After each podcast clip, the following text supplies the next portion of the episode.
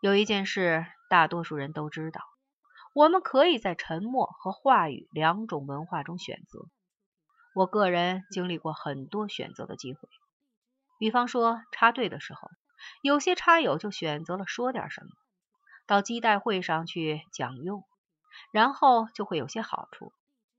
有些话年轻的朋友不熟悉，我只能简单的解释道：基代会是活学活用毛主席著作积极分子代表大会，讲用是指讲自己活学活用毛主席著作的心得体会。参加了基代会就是积极分子，而积极分子是个好意思。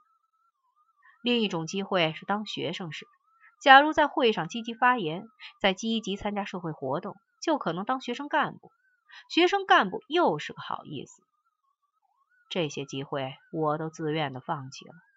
选择了说话的朋友可能不相信我是自愿放弃，他们会认为我不会说话，或者不够档次，不配说话。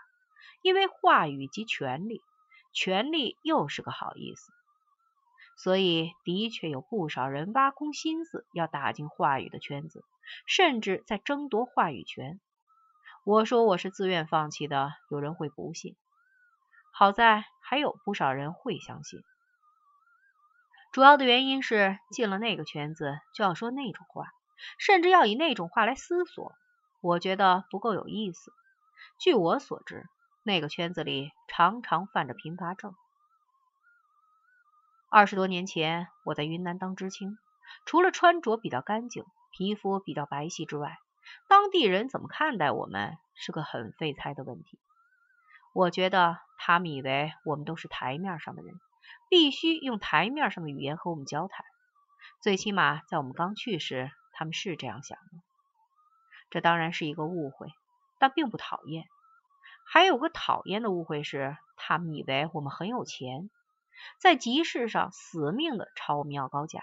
以致我们买点东西总要比当地人多花一两倍的钱。后来我们就用一种独特的方法买东西，不还价，甩下一叠毛票让你慢慢数，同时把货物抱走。等你数清了毛票，连人带货都找不到。起初我们给的是公道价，后来有人就越给越少，甚至在毛票里砸有些分票。假如我说自己洁身自好，没干过这种事儿，你一定不相信。所以我决定不争辩。终于有一天，有个学生在这样买东西时被老乡扯住了，但这个人绝不是我。那位老乡决定要说该同学一顿，凄凄哀哀的憋了好半天，才说出：“哇，不行了，思想啦，都是貔貅了。”后来我们回家去，为该老乡的话语笑得打滚。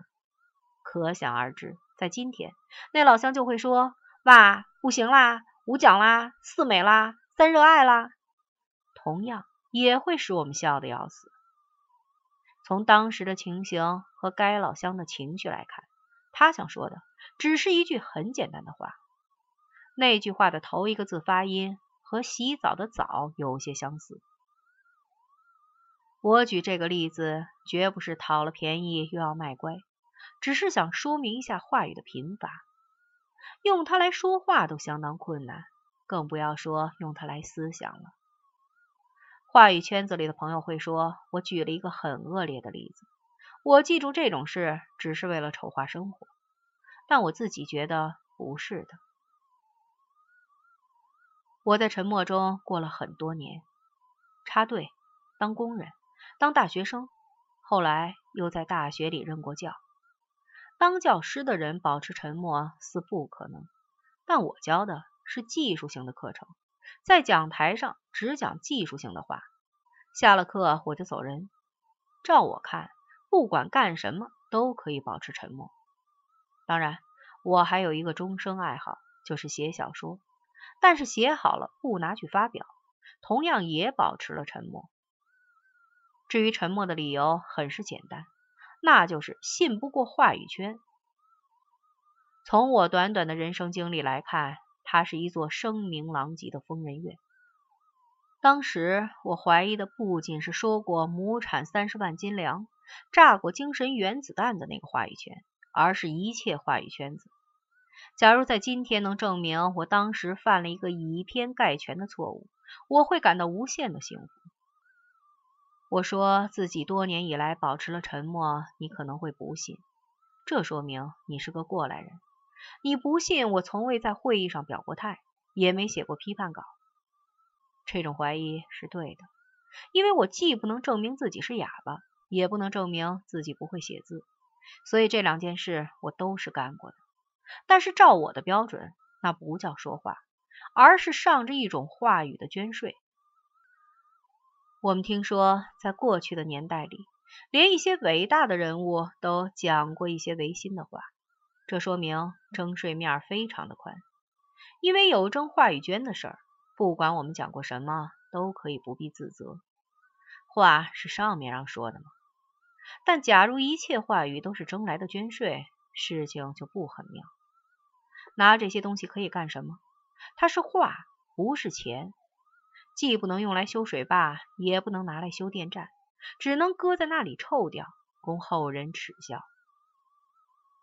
当然，拿征木来的话语干什么，不是我该考虑的事儿。也许他还有别的用处，我没有想到。我要说的是，征收话语间的事是古已有之。说话的人往往有种输捐纳税的意识，融化在血液，落实在口头上。在这方面有个例子，是古典名著《红楼梦》。在那本书里，有两个姑娘在大观园里联句，连着连着冒出了宋盛的词句。这件事让我都觉得不好意思。两个十几岁的小姑娘躲在后花园里，半夜三更做几句诗，都忘不了宋盛，这叫什么事儿？仔细推敲起来，毛病当然出在写书人的身上，是他有这种毛病。这种毛病就是在使用话语时总想交税的强迫症。我认为可以在话语的世界里分出两极。一级是圣贤的话语，这些话是自愿的捐献；另一级是沉默者的话语，这些话是强征来的税金。在这两极之间的话，全都暧昧难明，既是捐献，又是税金。在那些说话的人心里，都有一个税吏。中国的读书人有很强的社会责任感，就是交纳税金，做一个好的纳税人。这是难听的说法，好听的说法就是以天下为己任。我曾经是个沉默的人，这就是说，我不喜欢在各种会议上发言，也不喜欢写稿子。这一点最近已经发生了改变。参加会议时也会发言，有时也写点稿。对这种改变，我有种强烈的感受，有如丧失了童真。这就意味着。我违背了多年以来的积习，不再属于沉默的大多数了。我还不至为此感到痛苦，但也有一点轻微的失落感。开口说话，并不意味着恢复了交纳税金的责任感。假设我真是这么想，大家就会见到一个最大的废话篓子。我有的是另一种责任感。几年前，我参加了一些社会学研究。因此，接触了一些弱势群体，其中最特别的就是同性恋者。做过了这些研究之后，我忽然猛醒到，所谓弱势群体，就是有些话没有说出来的人。就是因为这些话没有说出来，所以很多人以为他们不存在或者很遥远。在中国，人们以为同性恋者不存在；在外国，人们知道同性恋者存在。但不知他们是谁。有两位人类学家给同性恋者写了一本书，题目就叫做《Word Is Out》。然后我又猛醒到，自己也属于古往今来最大的一个弱势群体，就是沉默的大多数。这些人保持沉默的原因多种多样，有些人没能力或者没有机会说话，还有人有些隐情，不便说话。还有一些人因为种种原因，对于话语的世界有某种厌恶之情，我就属于这最后一种。作为最后这种人，也有义务谈谈自己的所见所闻。我现在写的东西大体属于文学的范畴。所谓文学，在我看来就是先把文章写好看了再说，别的就管他妈的。除了文学，我想不到有什么地方可以接受我这些古怪想法。赖在文学上，可以给自己在圈子中找到一个立脚点。有这样一个立脚点，就可以攻击这个圈子，攻击整个洋的世界。几年前我在美国读书，有个洋鬼子这样问我：“你们中国那个阴阳学说，怎么一切好的东西都属阳，一点不给阴剩下？”当然，他这样发问，是因为他正是一个五体不全之阴人。但是这话也有些道理，话语权属于阳的一方，他当然不会说阴的一方任何好话。就是夫子也未能免俗。他把妇女和小人攻击了一通，这句话几千年来总被人引用，但我就没听到受攻击一方有任何回应。人们只是小心提防着，不要做小人。至于怎样不做富人，这问题一直没有解决。就是到了现代，女变男的变性手术也是一个难题，而且也不宜推广。这世界上假男人太多。真男人就会找不到老婆。简言之，话语圈里总是在说些不会遇到反驳的话。往好听里说，这叫做自说自话；往难听里说，就让人想起了一个形容缺德行为的顺口溜：打聋子、骂哑巴、扒绝户坟。仔细考究起来，恐怕聋子、哑巴、绝户都属阴的一类，所以遇到种种不幸也是活该。笔者的国学不够精神，不知这样理解对不对？但我知道一个确定无疑的事实：任何人说话都会有毛病，圣贤说话也有毛病，这种毛病还相当严重。假如一般人犯了这种病，就会被说成精神分裂症。在现实生活里，我们就是这样看待自说自话的人。如今我也挤进了话语圈子，这只能说明一件事。这个圈子已经分崩离析。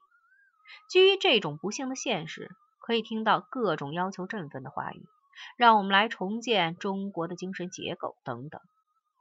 作为从另一个圈子里来的人，我对新圈子里的朋友有个建议：让我们来检查一下自己，看看傻不傻，疯不疯。有各种各样的镜子可供检查自己之用。中国的传统是一面镜子，外国文化。是另一面镜子，还有一面更大的镜子就在我们身边，那就是沉默的大多数。这些议论当然是有感而发的。几年前，我刚刚走出沉默，写了一本书送给长者看，他不喜欢这本书，认为书不能这样来写。照他看来，写书应该能教育人民，提升人的灵魂。这真是金玉良言。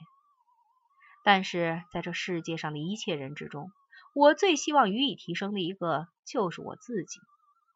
这话很卑鄙，很自私，也很诚实。